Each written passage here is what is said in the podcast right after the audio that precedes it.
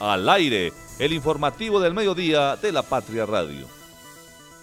11 de la mañana 35 minutos. ¿Qué tal? Feliz jueves. Saludo cordial. Bienvenidos al informativo del mediodía de la Patria Radio. En esta emisión les hablaremos. El Colegio de la Divina Providencia de Manizales cierra sus puertas después de 84 años. Caldas pesca otra medalla de plata en aguas abiertas de los Juegos Nacionales. El lateral izquierdo Mauricio eh, Castaño es el primer fichaje del Once Caldas para la temporada 2024. Don Kevin Campiño, ¿qué tal? Saludo cordial, muy buenos días para usted, para los oyentes. Yo soy David Muñoz, acá estamos reemplazando a la directora Juanita Donato y acá estamos ya listos, dispuestos y preparados con toda la información para ustedes. A esta hora tenemos 20 grados de temperatura en Manizales, en la capital caldense.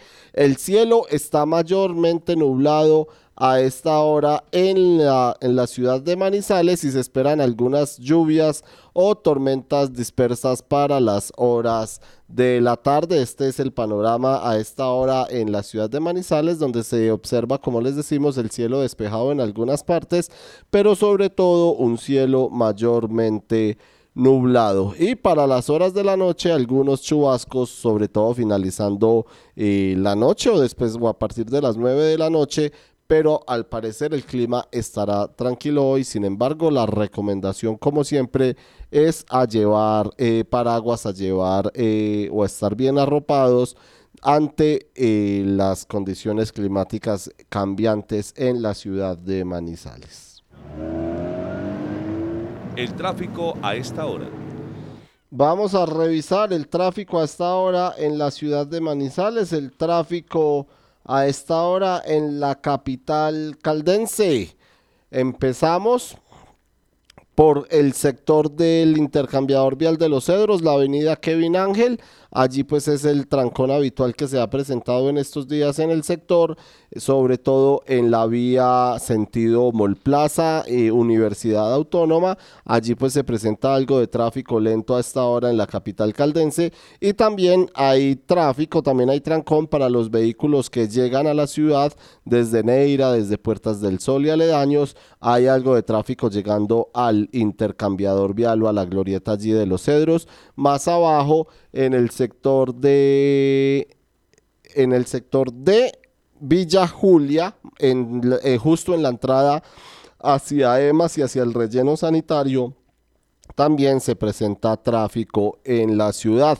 Encontramos también en la avenida Kevin Ángel, que de resto fluye con normalidad, y en la avenida Santander sí está sectorizado el tráfico lento hasta ahora, empezando en el sector del cable, luego continuando por Las Palmas, por Los Rosales, ya posteriormente llegando a Plaza 51 y ya más adelante de Plaza 51 por el Parque de la Mujer, algunos pequeños eh, tráficos lentos o, trancones que se presentan debido a los semáforos. Eh, igual sucede en el sector de la terminal de transportes de los cámbulos, allí también hay tráfico lento y el resto de la ciudad fluye sin ningún inconveniente a esta hora, a excepción pues de algunos atascamientos en el centro de la capital caldense. De resto fluye con tranquilidad. Clic en lapatria.com. 11 de la mañana 39 minutos. Le damos la bienvenida a don Santiago Zapata Zapata, conocido como el Craquiño. Santiago, bienvenido, buenos días nuestro compañero de la unidad digital. También eh, buenos días aquí para el crack David Muñoz. buenos días también para todos eh, los oyentes, todas las personas que se conectan a esta hora al informativo del mediodía de la Patria Radio. Espero que estén teniendo un muy feliz jueves. Santiago, bueno, ¿qué podemos encontrar a esta hora en www.lapatria.com?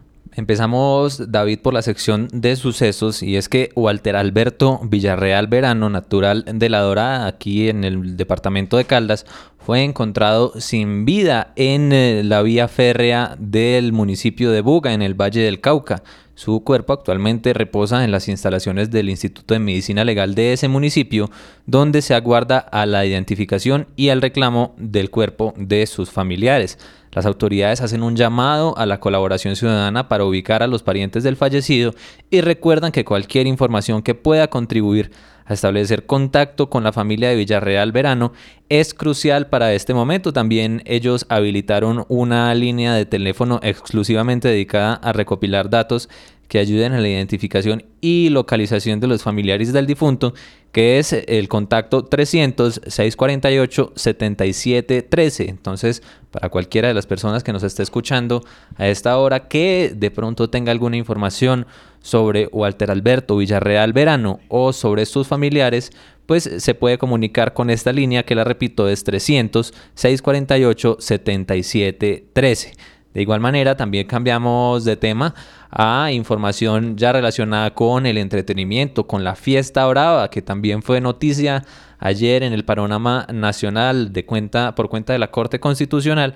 Pues hoy, eh, esta mañana, Cormanizales presentó cómo quedaron los carteles para la temporada taurina número 69 de aquí de la ciudad de Manizales, que se llevará a cabo durante la segunda semana del 2024, entre el 8 y el 14 de enero.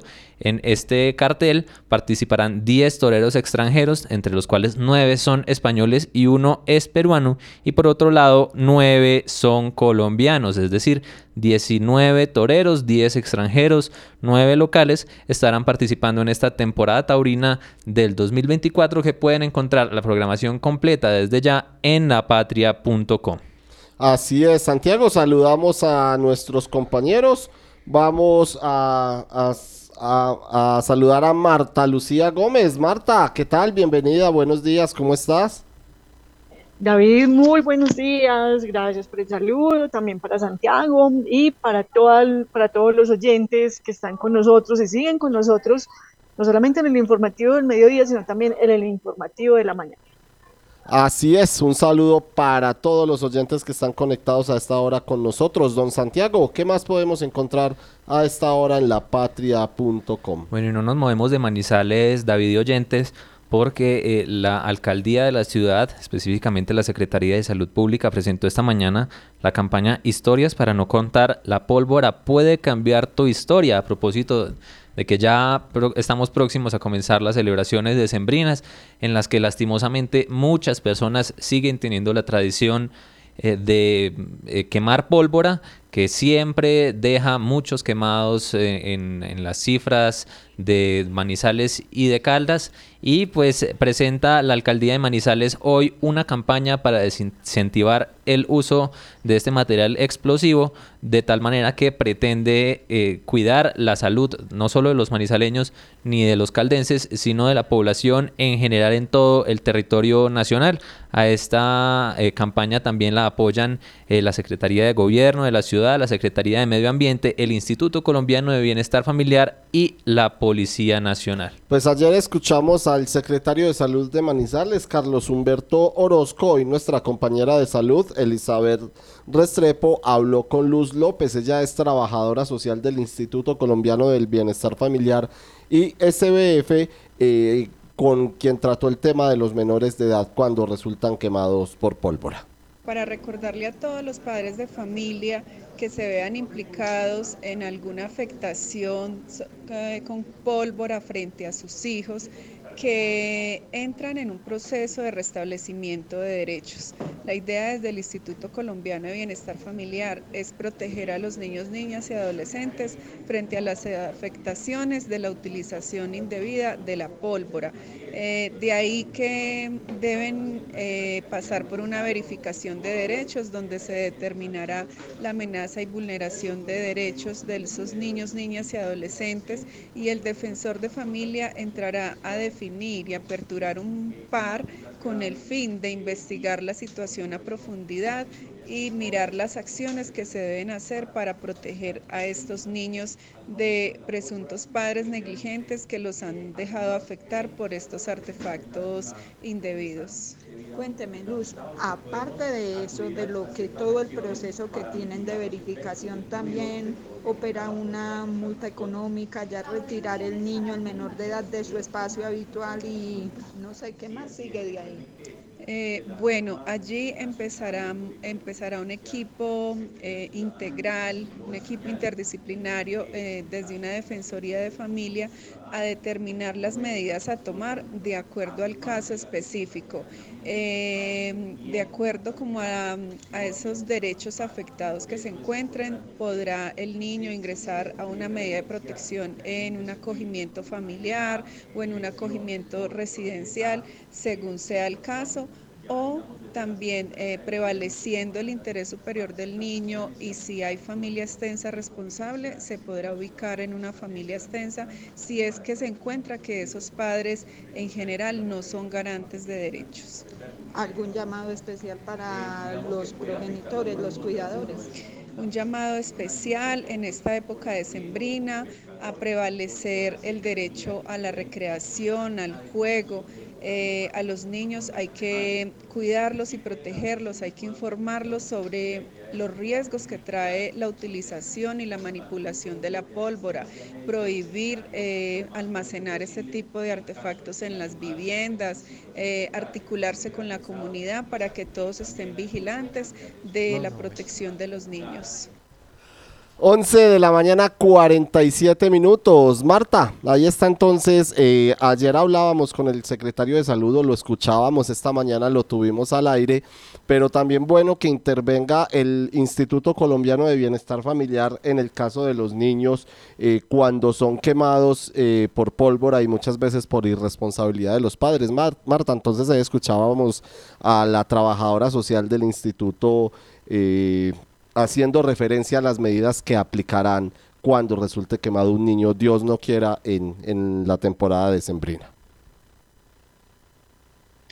Sí, David, yo creo que aquí es importante que esté el Instituto de Colombiano de Bienestar Familiar, pero además y sobre todo es eh, necesario que las sanciones que al menos en Manizales contempla el decreto que prohíbe el uso, expendio, distribución eh, de pólvora libremente, eh, pues se hagan las sanciones pertinentes. O sea, son procesos que, eh, y que todos hemos conocido. Aquí son muchos o algunos quemados en estas épocas, pero los procesos son excesivamente largos, son trámites que demandan muchísimo tiempo y finalmente no se sale sancionando a la persona que eh, incurrió en estos actos, muchísimo menos cuando están involucrados menores de edad. Entonces ahí es donde yo veo importante la presencia de bienestar familiar para que pues acuda a la defensa y protección de los derechos de los menores, pero especialmente yo creo que aquí se necesita es que las administraciones em, acudan a hacer unas sanciones em, muy estrictas a quienes eh, sean infractores de estos decretos que están tratando de evitar y están tratando de proteger la vida y la salud de las personas. 11 de la mañana, 48 minutos. Santiago, ¿qué más tenemos en el clic antes de saludar a Fernando? Y ahora sí nos trasladamos al panorama internacional, David, y es que el director del Servicio Estatal de Información del eh, gobierno egipcio, Dia Rashwan, confirmó esta mañana que la tregua de cuatro días acordada por Israel y el grupo eh, islamista Hamas comenzará este viernes a las 7 de la mañana de la hora egipcia, es decir, a la medianoche. Esta medianoche en hora colombiana. En un comunicado añadió que Egipto, que es mediador del pacto junto con Qatar y con Estados Unidos, también ha recibido las listas de detenidos y prisioneros de ambas partes, de la Palestina y de la israelí, cuya liberación está prevista para el primer día del alto al fuego y no ofreció más detalles. El portavoz, el portavoz del Ministerio de Exteriores de Qatar, Mahed Al-Ansari, anunció previamente que el viernes serán liberados 13 mujeres y niños civiles en manos de Hamas en Gaza, pero tampoco ofreció la cifra de prisioneros en cárceles israelíes cuya liberación también está prevista para mañana. Durante estos cuatro días se liberará un total de 50 rehenes en Gaza, mientras que se espera que sean excarcelados 150 presos palestinos, todos ellos mujeres y niños. En ese sentido, el funcionario egipcio urgió a ambas partes a que implementen el cese de hostilidades tal y como ha sido planificado y acordado. Así es, 11 de la mañana, 50 minutos. Fernando Alonso Ramírez, saludo cordial, bienvenido, buenos días. Buenos días, eh, David, Santiago, Marta, Lucía Gómez y a todos los oyentes. Eh, a tres días del área metropolitana, ¿ustedes creen que va a pasar el, si va a ganar, el, va a pasar primero, va a alcanzar en todos los municipios el umbral necesario del 5% y va a ganar la, el sí o el no? ¿Ustedes qué creen? ¿En todos sí y en todos no? Yo creo que en cuatro sí y en uno no. Santiago. Sí, no, yo pienso igual. Eso en Chinchina está la situación bastante inclinada en el no. Desde la alcaldía, tanto el actual alcalde como el electo están eh, pues en contra de esta estrategia de integración regional. Yo creo que eh, Chinchina va a ser el único de los municipios en los que va a ganar el no. Marta. Fernando, yo no soy tan pesimista como nuestros compañeros David y Santiago. Yo creo que, o sea, no, es tan difícil, no es tan difícil porque aquí no se requieren muchísimos votos para que esta figura sea aprobada. Y si uno lee lo que publicamos hoy, que es un, es un trabajo hecho por nuestros corresponsales, pues el, el sentir de la gente en Chinchiná y en Palestina es que la gente está ansiosa y ve las bondades del área metropolitana entonces, yo creo que allí podría no ser tan difícil que triunfe. Eh, yo lo veo como que en Chinchiná, sobre todo, es solo un sector el que está ejerciendo esta resistencia, el que está más del lado del no, pero las cosas podrían cambiar y pues sea, estas semanas eh, se, ha venido haciendo una publicidad bastante fuerte sobre el sí al área metropolitana y ojalá que para el bien de todos, eh, de verdad que sea, nos despojemos de los celos, de las eh, intereses políticos y que esta figura sea creada. No, lo menciono porque eh, yo me puse aquí a echar cuentas y pensar ante esa negativa que, que se está impulsando desde el sector político chinchinense, teniendo en cuenta que pues no habrá tamales el domingo, no hay plática para el transporte, no hay nada. Eh, ¿Qué pasará con la industria de esta ciudad? Que es una industria muy importante. Ahí tenemos empresas clave, no solamente alrededor de la cadena del café, sino del metal mecánico y de los alimentos en general, ¿sí? Que, que creo yo deberían tener un lugar más protagónico en busca de que se apruebe ese sí, porque es que es por la integración regional. Yo vuelvo a lo que he dicho, que no se crea que porque se gane el área metropolitana, entonces ya el otro día se radicaron funciones, no, no, no, no, no, no.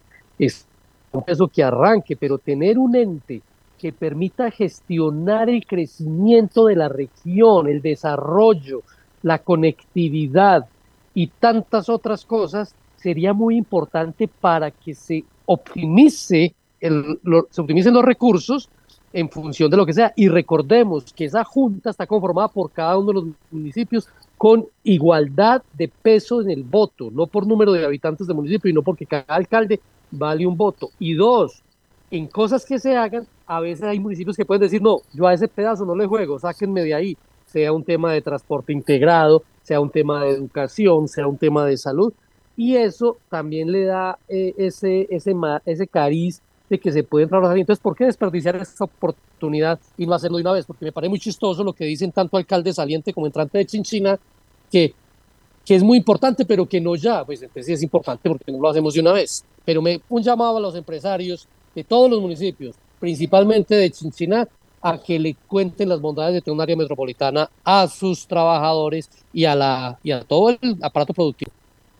Pues ya vamos a tener, Fernando, invitados precisamente de Chinchina y de Neira hablando sobre el área metropolitana. Primero, don Kevin, vamos a hablar de deportes los deportes. Bueno, Santiago, en lapatria.com, ¿qué más pueden encontrar eh, los oyentes de información deportiva y no solo relacionada con Juegos Nacionales? De Juegos Nacionales vamos a hablar en dos minuticos, David oyentes, pero primero comenzamos con el 11 Caldas, que esta mañana ya confirmó su primer fichaje de cara al 2024 y es eh, el lateral izquierdo antioqueño Mauricio Castaño Grisales, quien a partir del próximo año será nuevo jugador de la institución manizareña. Este futbolista nacido en 1993, que está a punto de cumplir 30 años y que juega como lateral por banda izquierda, llega proveniente de Jaguares de Córdoba, equipo en el que militó por dos años desde el 2021 y con el cual disputó este 2023 32 partidos en la fase regular de la Liga Betplay de Mayor, primer semestre y segundo semestre. Antes de jugar en el cuadro de Montería, Castaño ya había jugado en varios panameños y llega a cumplir un rol eh,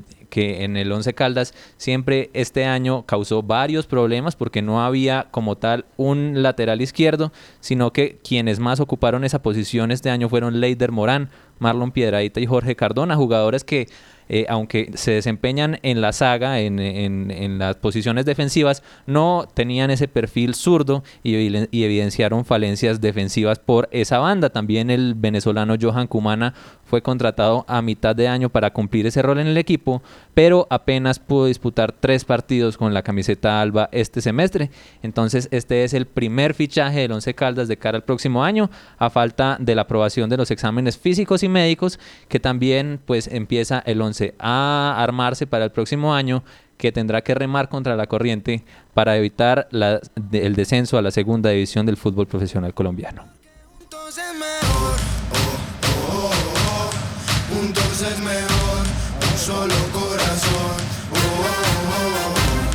Don Santiago, y en Juegos Nacionales, ¿qué ha pasado hoy con la delegación de Caldas y en sí con los Juegos Nacionales? Bueno, tenemos una nueva medalla de plata, David, y fue para Joana Andrea Alegría, que esta mañana ganó en Chinchiná la medalla de plata para Caldas en la final de los 5000 metros superficie de los Juegos Nacionales en eh, la competencia de natación en aguas abiertas. El oro lo conquistó Juana Andrea Cortés de Bogotá y el bronce fue para Estefanía Quiroz de Antioquia. También sobre las 11 de la mañana se retiró el representante de esta competición para Caldas en la rama masculina, Juan Manuel Gómez, de quien también se esperaba que ganara medalla, pero por problemas técnicos tuvo que retirarse de la competencia en la tercera de las cinco vueltas de esta prueba. El cierre de la jornada será unas horas más tarde con los relevos de 4 por 1000 mixta y las finales continuarán mañana en este mismo escenario en el lago Cameguadua de Chinchina. Pues don Santiago, vamos a escuchar a Carolina Rendón, ella es psicóloga de la Secretaría del Deporte de Caldas a propósito del manejo mental en las finales que deben tener los deportistas para ir por la disputa de las medallas de oro. En los cuatro años de la previa, de la preparatoria para los Juegos, los deportistas deben tener un entrenamiento, como lo acabas de mencionar, físico, un entrenamiento em, técnico, un entrenamiento táctico, estratégico y por supuesto el mental. Eso es un proceso, no se da de la noche a la mañana. ¿Qué, venimos haciendo nosotros, los psicólogos? Que, que, estamos dispuestos en todas las modalidades, tanto paralímpicas como convencionales, realizar un desarrollo de potencias de habilidades psicológicas secuencialmente con la periodización deportiva que vienen manejando los expertos técnicos o entrenadores de cada una de las disciplinas. Tú trabajas con base en las necesidades que tiene a nivel individual o colectivo de cada una de las disciplinas deportivas. Es decir, esto no se trabaja desde mis necesidades particulares, sino desde las necesidades del deportista. A este punto estamos enfocados digamos, en mantener esas rutinas competitivas, esos planes de enfoque de competencia y en, en controlar esa parte emocional que tú la planteas allí la autorregulación em, emocional, los focos atencionales, el tema de concentración es fundamental y mantener la motivación. Bueno, ahorita hablamos que el público juega un papel muy importante, sea el público local o el visitante. ¿Cómo preparan ustedes a los deportistas para asumir ese reto de, de tener que escuchar, digamos, insultos o los mismos vivas? Muy bien, hablas de un aspecto externo fundamental que siempre va a existir en los escenarios deportivos las gradas, el público, la audiencia siempre va a existir, siempre van a existir las porras. Y digamos que a este punto em, el, deportista que tiene un entrenamiento mental ya muy estructurado y una fortaleza mental muy acentuada, digamos que ya ese foco atencional externo ya se vuelve, digamos, como un oído sordo al, al público rival está tan metido y tan concentrado y tan enfocado en sus tareas específicas y en sus certezas que ya el público pasa a un segundo o tercer plano, ni siquiera se escucha. Bueno, y finalmente pues vamos a tener ya unos finales de, de competencias. Habrá derrotados y ganadores. ¿Cómo manejar, el, ¿Cómo manejar el triunfo y cómo manejar la derrota? Claro, es, es parte como de, de estas fiestas, ¿cierto? Hay un ganador, indiscutiblemente siempre habrá un ganador en estas justas y en cualquier disciplina deportiva. Entonces a eso estamos preparados, digamos que es parte del entrenamiento mental que nunca, generalmente se le dice al deportista, nunca se pierde, siempre se ganan aprendizajes, siempre una evolución deportiva, un crecimiento deportivo, se gana experiencia, se gana gratitud, llegar aquí ya es un reconocimiento grande para ellos porque son, es un altísimo nivel, estamos hablando de altísimo rendimiento deportivo. Entonces, de manera pues de que nunca se pierde, siempre se gana en experiencia y en aprendizaje. 12 del día, un minuto. Santiago, ¿y qué tenemos en el sondeo en lapatria.com? Bueno, para terminar este clic, preguntamos a nuestra audiencia en lapatria.com si practica algún deporte. El 58,97% nos dice que sí lo hace, mientras que el 41,03% nos dice que no, que, que, no practica ningún deporte, pero yo a mí me gustaría preguntarle pronto a Fernando si él hace actividad física, si practica algún deporte. Obvio, pasar las páginas de los libros, eso es todo un deporte, señor. Eh, no, caminar, yo lo que hago es caminar mucho y creo que eso es lo que me mantiene relativamente saludable y oh, que ustedes no, eh, de pronto no lo contemplen, mi actividad física mayor en el deporte es jugar ajedrez, señor. ¿Y Marta? Santiago, negativo. Eh, hay que ser honestos y yo no practico ningún deporte en este momento. Lo practiqué, pero en este momento no lo practico. Bueno, pues entonces ahí están eh, los resultados del sondeo que tenemos actualmente en lapantria.com. Los invitamos a que participen en esta pregunta, también que se informen con todas las noticias más importantes de este jueves en Manizales, Caldas, Colombia y el mundo. Este clic acaba de lograr que el día dure un poco más. Nuestra energía conecta los retos con soluciones energéticas para toda Colombia. Somos Gensa. Energía que conecta. Cotraman, una empresa al servicio del Oriente de Caldas. Viaje siempre con nosotros a Manzanares, Samaná, Bolivia, Pensilvania, Marquetalia, Marulanda y La Dorada. Informes al 312-260-0698. Santa Sofía se posiciona como el mejor hospital cardiovascular del país, con los equipos más avanzados, los especialistas mejor calificados, cinco quirófanos y unidad de cuidados intensivos quirúrgica para atender patologías de alta complejidad y cuidar la salud de su corazón. Desde el 2 de octubre del 2023 hasta el 16 de febrero del 2024, ven, compra y participa en el sorteo del vehículo Renault Kwid 2024 aplican condiciones y restricciones. Cable Plaza, un encuentro, una experiencia. Plásticos de Occidente, líder en fibras, cortinas para baño, suncho y grapa plástica, plásticos hasta de 10 metros de ancho, bolsas plásticas y de papel con o sin impresión, desechables plásticos y de cartón. Encuéntranos en la carrera 17, número 1931, servicio a domicilio, 883-4084 o 884-9181. Somos fabricantes. ¿Te gusta el arte? Desde el 15 de noviembre, las puertas de la Secretaría de Cultura estarán abiertas con el proyecto Caldas Cultura en Movimiento para que conozcas las obras de los 10 artistas caldenses seleccionados. Estaremos en exposición hasta el 30 de noviembre. Caldas Cultura en Movimiento es el proyecto que visibiliza obras inéditas de los artistas. Proyecto de la Secretaría de Desarrollo, Empleo e Innovación de la Gobernación de Caldas, Jacobi Caldas. La voz del día. 12 del día, 4 minutos. Continuamos, Marta y Fernando, hablando del área metropolitana del centro sur de Caldas que tendrá su consulta el próximo domingo. Vamos, antes de ir con Chinchina, vamos a empezar por Neira y nos acompaña a esta hora el concejal actual y electo para los próximos cuatro años, Carlos Eduardo Díaz Martínez. Concejal, bienvenido a la Patria Radio. ¿Y cómo está el panorama? ¿Cómo está el ambiente para la consulta del área metropolitana del Centro Sur de Caldas en Neira? Concejal. Bueno, ahí, ahí lo tenemos, se nos... Ahí está. Sí, concejal, adelante. Sí, buenas tardes. Buenas, tardes. ¿Cómo está, concejal? Eh, le preguntaba que cómo eh, se sienten estos días previos a la consulta del área metropolitana, cómo están los días en Neira. No, pues la verdad que por parte de este concejal que pues soy muy optimista, ya que eh, pienso y creo que la gente va a tomar la mejor decisión, que es votar por el sí. Bueno, concejal, eh, Marta Lucía Gómez, editora de Opinión de la Patria, y Fernando Alonso Ramírez, editor de Noticias, eh, también quieren hablar con usted. Empezamos con Marta.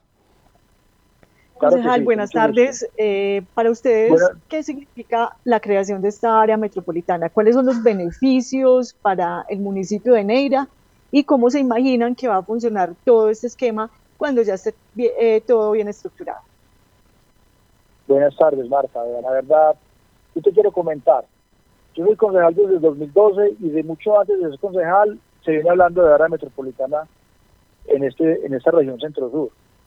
Yo soy un convencido de que, las, de que nosotros tenemos que emigrar o mutar a un nuevo desarrollo, a un nuevo modelo económico, a una nueva estructura político-administrativa. O sea, tenemos que mutar, migrar para el bien de nuestro municipio, porque es que nosotros estamos a 25 minutos, media hora de la capital y el desarrollo en los últimos 20 años ha sido muy poco. Tenemos que apostarle a un nuevo modelo de desarrollo.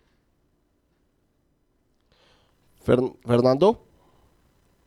Sí, venga, ¿por qué está tan optimista, concejal? Que, ah, pues nos preocupa a, los que estamos convencidos de que esta es una oportunidad única para la región eh, de ese de, que tanto el alcalde electo como el alcalde saliente estén haciendo fuerza por el no. ¿Usted en qué basa su optimismo? Y déme confianza, por favor, de que Chinchina también va a ser parte de esta área.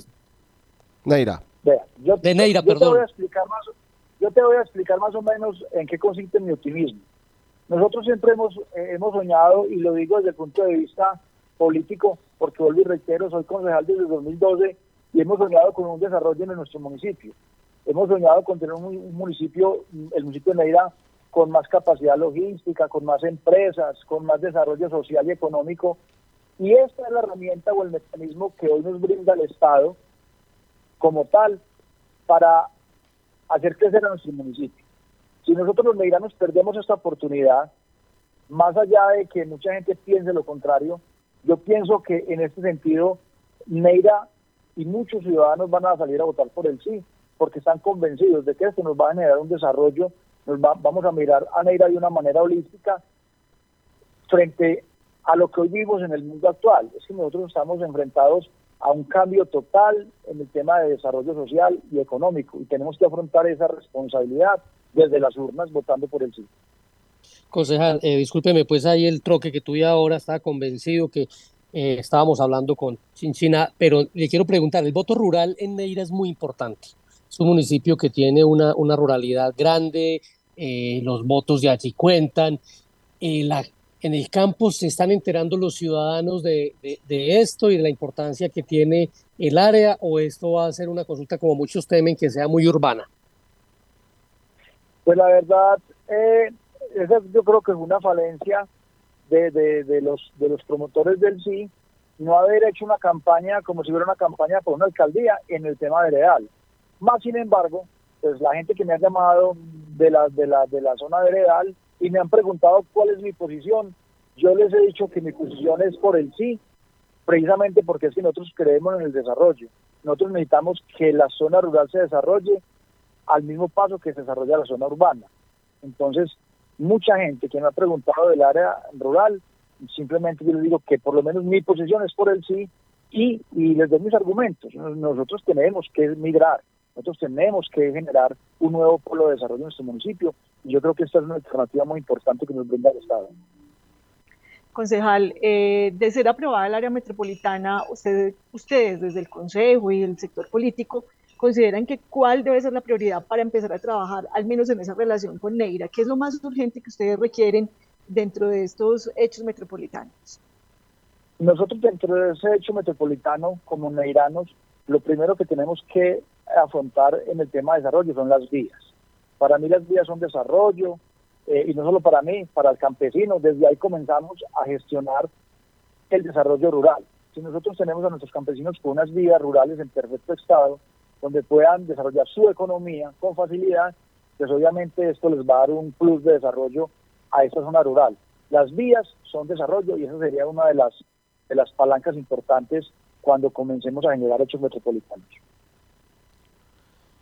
12 del día, 10 minutos. Pues concejal, muchas gracias por estar a esta hora en el informativo de la mañana de la Patria Radio y finalmente esa invitación a, los neiranos, a las personas que nos escuchan en los municipios del centro sur de Caldas para que acudan a las urnas este domingo.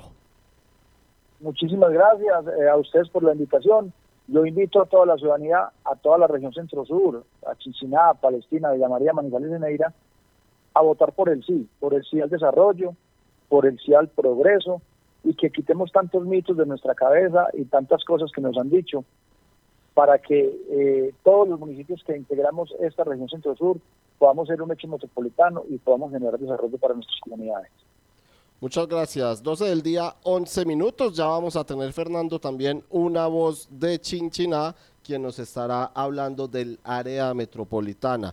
Eh, por ahora les hablamos de la Divina Providencia que se despide de Manizales. Hoy es el último día en la institución educativa Divina Providencia de Manizales, en el sector del barrio San José, eh, que hoy abrió sus puertas para recibir a la comunidad escolar que le dio vida por 84 años. Esta decisión del cierre fue tomada después de que las hermanas terciarias capuchinas recibieron indicaciones de un desmonte gradual por los antecedentes del 2013 eh, eh, de un cierre rápido. Entonces, eh, hoy, hoy, es, hoy se cumple la última jornada escolar, el cierre en la institución educativa Divina Providencia de Manizales. Bueno, ya vamos con la siguiente voz del, en, en nuestro informativo del mediodía de la Patria Radio.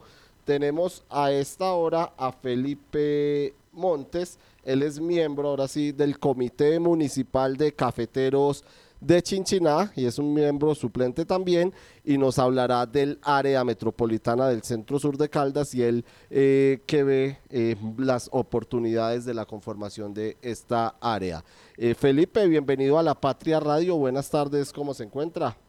Buenas tardes, muy bien, ¿y ustedes qué tal? Excelente, Felipe. ¿Cómo eh, ha visto el panorama en Chinchiná en estos días previos a la consulta del área metropolitana donde se desarrolla eh, escepticismo en el municipio y por qué usted eh, invita a votar por el sí?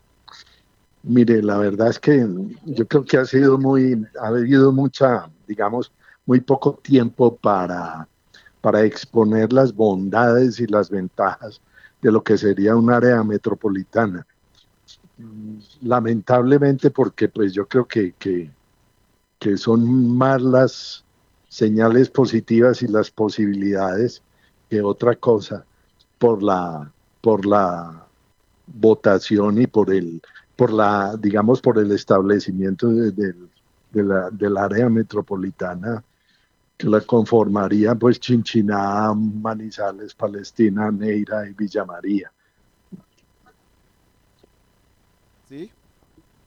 A mí me parece que tengo una señal muy mala, pero me parece que hay que invitar a toda la población de Chinchiná a que vote y vote por el sí. Las ventajas desde el punto de vista económico, gubernamental, administrativo, eh, educación, no tiene sino cosas positivas. ¿Qué le puedo decir? Que yo invito a la ciudadanía de Chinchiná a que vote positivamente el próximo domingo por el área, por el establecimiento de esa área metropolitana. Así es, Felipe. En esta mesa de trabajo nos acompañan también Fernando Alonso Ramírez y Marta Lucía Gómez. Empecemos con Fernando, eh, quien también quiere hacerle una consulta al miembro del Comité Municipal de Cafeteros de Chinchina. Eh, gracias, Felipe. Bienvenido. Una, una duda que tenemos es que los políticos han estado muy activos, eh, un grupo político eh, activando el no en Chinchiná. Eh, ¿Cómo los gremios y la empresa privada se han manifestado, han buscado que dar a conocer el tema en sus trabajadores? Sabemos la importancia industrial y comercial que tiene Chinchiná y ni hablar de la agropecuaria. De eso se ha hablado con la gente para invitarla a salir a votar así como usted está convencido. Mire, la verdad es que lamentablemente no. Yo creo que los principales opositores a, al sí son algunos políticos que quieren seguir manteniendo la hegemonía en sus municipios para seguir haciendo las cosas como, como les parece en su pequeña en su pequeña parcela. Yo creo que parte de, de la liberación de las de los municipios a una zona metropolitana es votar por el sí para evitar precisamente esos pequeños hegemones políticos que manejan el, que manejan los pueblos. Marta. Eh, Felipe, buenas tardes y un saludo. Eh, usted eh, está desde, dando un sí desde este sector eh, productivo de Chinchiná eh, y aborda un poquito el tema de lo político que está marcando la decisión sobre el área metropolitana en este municipio. ¿Usted considera que la negativa de, de estos sectores políticos es más eh, sobre temores infundados, es más con un deseo de acercarse eh, y asociarse con eh, la, el área metropolitana centro-occidente de, de Risaralda? ¿Y ustedes qué piensan? ¿Sería um, im- igual de importante tener esa cercanía, esa integración con el departamento de Risaralda y no con Caldas? ¿O cómo lo están viendo? ¿Cómo ven ustedes esa posibilidad? Sin duda yo le veo muy pocas ventajas. Yo creo que eso es simplemente un manejo político para, para poder mantener, digamos, las ventajas de, de, manejar el municipio de Chinchiná a su antojo. A mí me parece que es un error. Yo invito a la ciudadanía de Chinchiná, a los productores de café, a los comerciantes, a los empresarios que concurran en masa el próximo domingo a votar por el sí. Yo creo que esas propuestas de, de mirar el tema con Risaralda, eso no le trae ni de lejos las ventajas que traería la zona metropolitana del centro occidente que se está proponiendo. De manera que a mí me parece que son puras, puras actitudes políticas, digamos, egoístas con la ciudad. Chinchiná se merece seguir progresando como hasta ahora lo ha logrado en esta alcaldía. 12 del día, 17 minutos. Fernando, ¿tiene alguna otra pregunta para el miembro del comité de, mm, cafeteros de Chinchiná? No, yo creo que eh, está muy claro, solo eh, pedirle que cómo se, cómo eh, sería el, el discurso de él, cómo invitaría él a una persona que esté haciéndole caso en Chinchina a no salir a votar o a, o a votar negativamente. En la, charla de café, ¿usted cómo trata de convencer a la gente para ver si logramos convencer más chinchinenses que se sumen a esta causa? Fernando, mire, yo creo que a las personas hay que decirles que si desean que su municipio, tanto en la zona urbana como rural, mejore sus condiciones de gobernanza, de educación, de transporte, de empleo, de salud, debe votar por el sí para que se dé esa integración de la zona metropolitana del centro occidente. Si no quiere eso y quiere seguir para atrás, sin progreso y sin mejores perspectivas, que vote por el no, que espero que no lo haga. Hay que votar por el sí, hay que ser optimistas, positivos, hay que buscar la, el progreso de la ciudad y de la zona de Chinchiná, Palestina, Neira, Manizales y Villa María. 12 del día, 19 minutos. Pues Felipe Montes, miembro del Comité Municipal de Cafeteros de Chinchiná, muchas gracias por estar a esta hora en el informativo del mediodía de la Patria Radio. Mucho gusto de oírlos. Un saludo muy especial a Fernando y que tengan un buen resto de día. Igualmente para usted, continuamos entonces con la información que les veníamos eh, comentando sobre el cierre de la Divina Providencia, el cierre pues ya oficial que se conocía desde hace algunos meses, pero Hoy es el último día de actividades eh, educativas en, el, en la institución educativa Divina Providencia de Manizales y por eso vamos a escuchar a dos miembros de la comunidad educativa. Empezamos con Olga Lucía Gaviria. La verdad me siento muy triste porque de igual manera por este colegio han pasado muchas generaciones, mis hermanas, sobrinas, mis hijas. De hecho este año mi hija también se gradúa eh, muy bendecida también por el Señor porque pues pudimos compartir en este colegio muchos espacios y muchas actividades con profesores, la parte administrativa, las niñas mismas de servicios generales. Eh, todas maneras, pues ante ciertas situaciones que se presentan en la vida no podemos como decir, sí, decir no, sencillamente atender lo que se nos dice. Eh, hemos compartido mucho, quedan muchos recuerdos dentro de estas paredes y una nostalgia muy grande, pues que no tiene uno como palabras con que describirlo. Quisiéramos que fuera diferente, la impotencia es mucha, pero de igual manera, que sea lo que Dios quiera. Y escuchemos también a Carlos Arturo Tavares. ¿Cuántos años lleva usted acá en el colegio? Este año. Ah, bueno, ¿y cómo toma la noticia del cierre de la institución? Preocupante, pero tomarla con mucha responsabilidad y preocupado por la cuestión de los niños, pues si uno ve que hay un semillero muy hermoso, creo que, pero que la vida es así, entonces... Hágale atienda a la, a la niña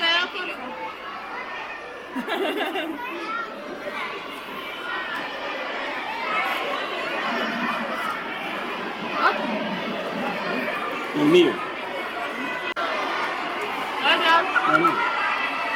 No preocupada por el semillero, me decía. Claro, niñas tan bellas y no. Usted de acá del barrio San José. Yo soy del centro, vivo en el centro acá de Manizales. Bueno, ¿qué palabras tiene usted para despedirse del colegio? No, de todas maneras, pues apenas llevo un año, pues lo poquito que alcancé a percibir, que es un colegio que tiene mucha disciplina, muchas deberes morales, uno de las niñas, pues como en todo hay de todo, ¿no? Pero sí son niñas muy respetuosas porque yo estaba en otros colegios y no veo pues la diferencia. Se cierran entonces 84 años eh, de comunidad educativa. Fernando Marta, 985.854 millones de pesos eh, sería el presupuesto de Manizales para el próximo año, el que entraría a ejecutar el alcalde electo Jorge Eduardo Rojas. Hay reparos y advertencias en el presupuesto del 2024 en manos del Consejo Saliente de la ciudad. Se halla la distribución de ingresos y gastos del nuevo gobierno de Jorge Eduardo Rojas, alcalde electo de la ciudad. En las plenarias de la corporación ya se socializó el proyecto de acuerdo radicado el pasado 10 de octubre. Marta, eh, ¿cómo analiza usted el tema de con este nuevo gobierno y las partidas que entrará a manejar para el desarrollo o, la evolución de la ciudad por los próximos cuatro años? David, yo creo que aquí hay una coyuntura y es que es un presupuesto municipal que mm, está debatiendo un consejo que está de salida y que elabora un gobierno que está de salida. Eh, además, un gobierno bastante criticado que ha eh, destinado algunas partidas, algunos rubros específicos a ciertas dependencias. Y eh, pues es lógico que algunos concejales, especialmente los que han sido de oposición, pues en este momento estén exigiendo que la revisión y casi desglosar ese presupuesto que llega englobado, no por partidas específicas, que están exigiendo desglosarlo para determinar muy bien hacia dónde es que están dirigiendo estos, cada uno de estos recursos. Entonces, eh, mi análisis es que esa petición que han hecho estos concejales debería ser aprobada, debería ser un presupuesto bastante transparente, permitir que eh, los equipos de empalme del alcalde electo, Jorge Eduardo Rojas, puedan llegar y participar en estas discusiones e incluso hacer sugerencias eh, sobre lo que se va a aprobar para que no sea tan eh, crítico el empalme y la, ejecución de los recursos en este primer año que va a tener eh, Jorge Eduardo Rojas, pues que ya sabemos llega en su segundo mandato, él ya sabe cómo son las cosas, entonces allí debería estar una comisión eh, de personas, miembros de, esta, de este comité de empalme del de, alcalde electo Jorge Eduardo Rojas, muy pendientes de lo que va a pasar en el Consejo y los concejales pues estar más abiertos a favorecer eh, lo que van a ser los recursos con los que va a poder operar eh, la siguiente administración. Según el proyecto de acuerdo sobre el presupuesto general de rentas y gastos para el 2024, se tendrá solo un aumento de 20.453 millones de pesos frente al presupuesto aprobado para este 2023, que fue de 965.402 millones. Supimos que... Supimos que con el supimos cerramos nuestro noticiero. Hoy vamos a empezar diferente. Hoy vamos a empezar con don Fernando Alonso Ramírez y su supimos que de este jueves, señor. Querido David, ¿cuántos días faltan para que se acabe esta alcaldía? Por favor. Faltan, hoy estamos a 22, 23, un mes y siete días. Bueno, un mes para que, un mes y un día para que llegue el niño Dios a ver si de pronto nos da de regalo que se acabe esto. Por Dios, le voy a dar este dato nomás, para que usted lo piense, ¿sí? La bobadita que hay que invertirle de más al intercambiador de los cedros. 10 mil millones de pesos. o sea, la desfinanciación de la obra hoy es de 10 mil millones de pesos. Imagínese usted, nomás por darle un dato. La mitad del presupuesto de Manizales, el del aumento del presupuesto de Manizales el próximo año, de los 20 mil millones de más que van a aumentar. Tal cual. ¿Quiere otro? Por supuesto. El cable aéreo. El cable aéreo entra con una desfinanciada eh, a hoy de 7 mil millones de pesos. Entonces, de ese presupuesto que usted venía hablando ahora, sería interesante eso. Y mire este otro dato. Imagínese que la PETAR le escuché unas declaraciones al alcalde eh, con periodistas a los que sí les habla, ¿sí? en las que decía que la PETAR va en el 30 y pico por ciento. Pues tengo para informarle que la PETAR va en el 5,85 por ciento, lo mismo de hace cuatro meses. ¿sí? Sin embargo, el presupuesto de interventoría, que es la bobadita de 8 mil millones de pesos, ¿sí? ya se gastó el 65 por ciento. Es decir, la interventoría se va a acabar de ejecutar y no, hay, y no se han pasado del 6% de la obra de la PETAR. Esos son los medios chicharroncitos que se está encontrando el señor alcalde Jorge Eduardo Rojas para iniciar su gobierno el primero de enero. Pero él es ser alcalde el primero de enero. Mientras tanto, el alcalde sigue siendo el señor Marín, que le recuerdo, lo estamos esperando aquí en la Patria Radio, en la Patria para una entrevista cuando quiera, como quiera. Gracias, señor. Cerramos con el supimos de Marta Lucía.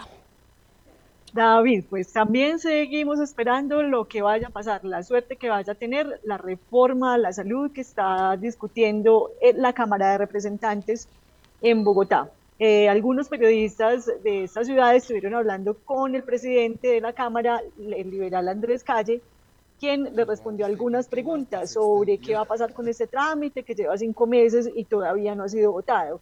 Entonces, eh, él le respondió que hay que estar tranquilos porque el proyecto sigue avanzando, ya han analizado cerca de 86, 86 artículos, les faltan 57, pero cuando le preguntaron si entonces habrá esta semana votación o no de esos 57 artículos y de todos los que han ido analizando, no debatiendo, sino analizando, el eh, presidente lo que dijo es que ahí hizo un llamado a la prudencia, que a la cordialidad, al diálogo, y les dijo que eh, la votación será en el momento oportuno. Yo creo, David, eh, que esta reforma política se va a quedar pendiente para el próximo año, porque pues ellos terminan el la próxima semana las sesiones ordinarias. No se sabe si desde la presidencia se va a convocar a extraordinarias y recordar que el proyecto de reforma a la salud, pues eh, con la, si, es aprobado o negado por la Cámara, de todas maneras debe pasar al Senado de la República, donde se inicia también un trámite en las comisiones plenarias, o sea que todavía va a terminar este 2023 sin saber los colombianos qué va a pasar con nuestra salud. Muchas gracias a Marta. De esta manera cerramos el informativo del mediodía de la Patria Radio. A continuación, Caldas al mediodía.